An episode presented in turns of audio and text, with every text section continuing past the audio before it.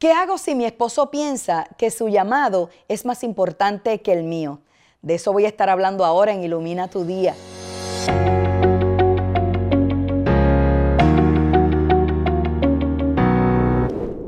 Cuando Jesús vino, Él estuvo lidiando con esta situación entre los discípulos, porque los discípulos se pasaban preguntando quién era el mayor. Lo puedes ver en Mateo capítulo 18 o en Lucas capítulo 22.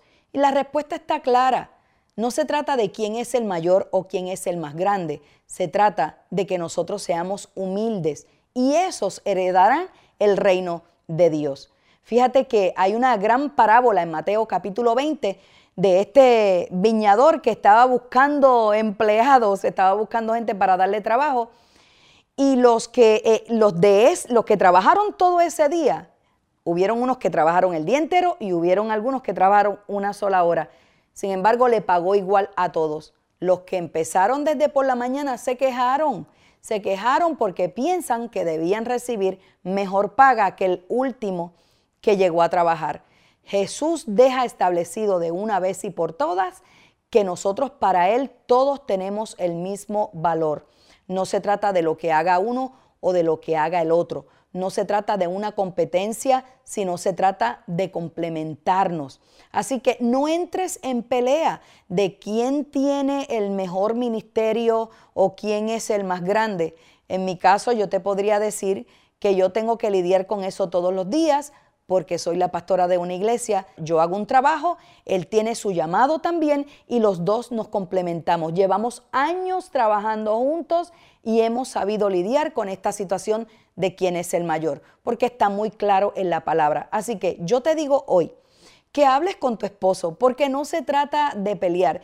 Es más, sin tener que hablarlo, no entres en discordia, no entres en pelea, porque no se trata de luchar quién tiene el mejor ministerio. Yo creo que te puedes complementar con el ministerio de tu esposo y Dios te va a levantar a ti también. En la medida en que tú puedes sembrar para el ministerio de tu esposo, Dios va a levantar también tu ministerio porque se trata de trabajar en familia y de trabajar como un solo cuerpo.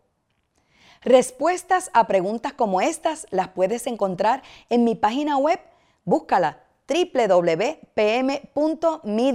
y también a través de mis redes sociales, búscame también como Pastora Migdalia Oficial.